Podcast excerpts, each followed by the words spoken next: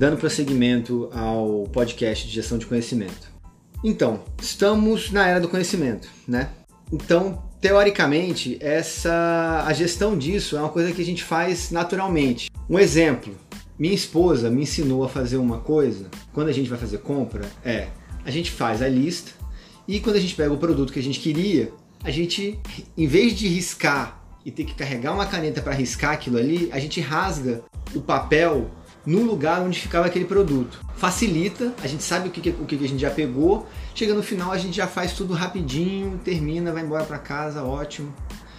É, quando, por exemplo, outra, outro exemplo, quando eu faço uma lista dos assuntos para o podcast, eu estou fazendo gestão de conhecimento e vou selecionando, vou compilando, abrindo, fechando os assuntos, eu estou fazendo gestão de conhecimento.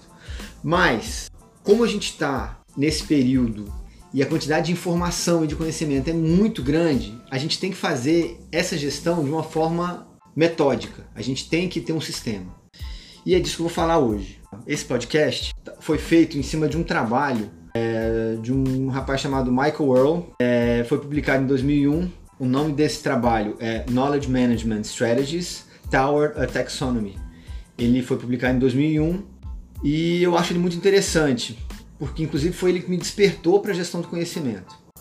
Gestão do conhecimento ela é composta de três, segundo o World, de três grandes famílias: é, tecnocrática, econômica e comportamental. Dentro dessas famílias, então, tem sete escolas. Elas valem para qualquer tipo de organização, mas tem um direcionamento mais adequado para trabalhar com empresas. Mas você pode trabalhar com universidade, centro de pesquisa, o que é que seja. É, então, dentro da família tecnocrática, a gente tem as escolas sistêmica, cartográfica e de engenharia. O foco da escola sistêmica é a tecnologia. O foco da escola cartográfica é mapas e o foco da escola de engenharia são os processos. A família econômica tem uma escola somente, comercial, e cujo foco é o faturamento. A família, terceira família, família comportamental, tem também três escolas.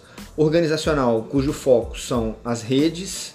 A escola espacial, que tem como objetivo, né, que tem como, como unidade de trabalho o espaço para trabalhar, para operar a gestão do conhecimento.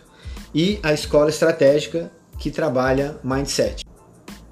Nos próximos episódios eu vou trabalhar então cada uma dessas escolas para dissecar o assunto. Muito obrigado, até a próxima.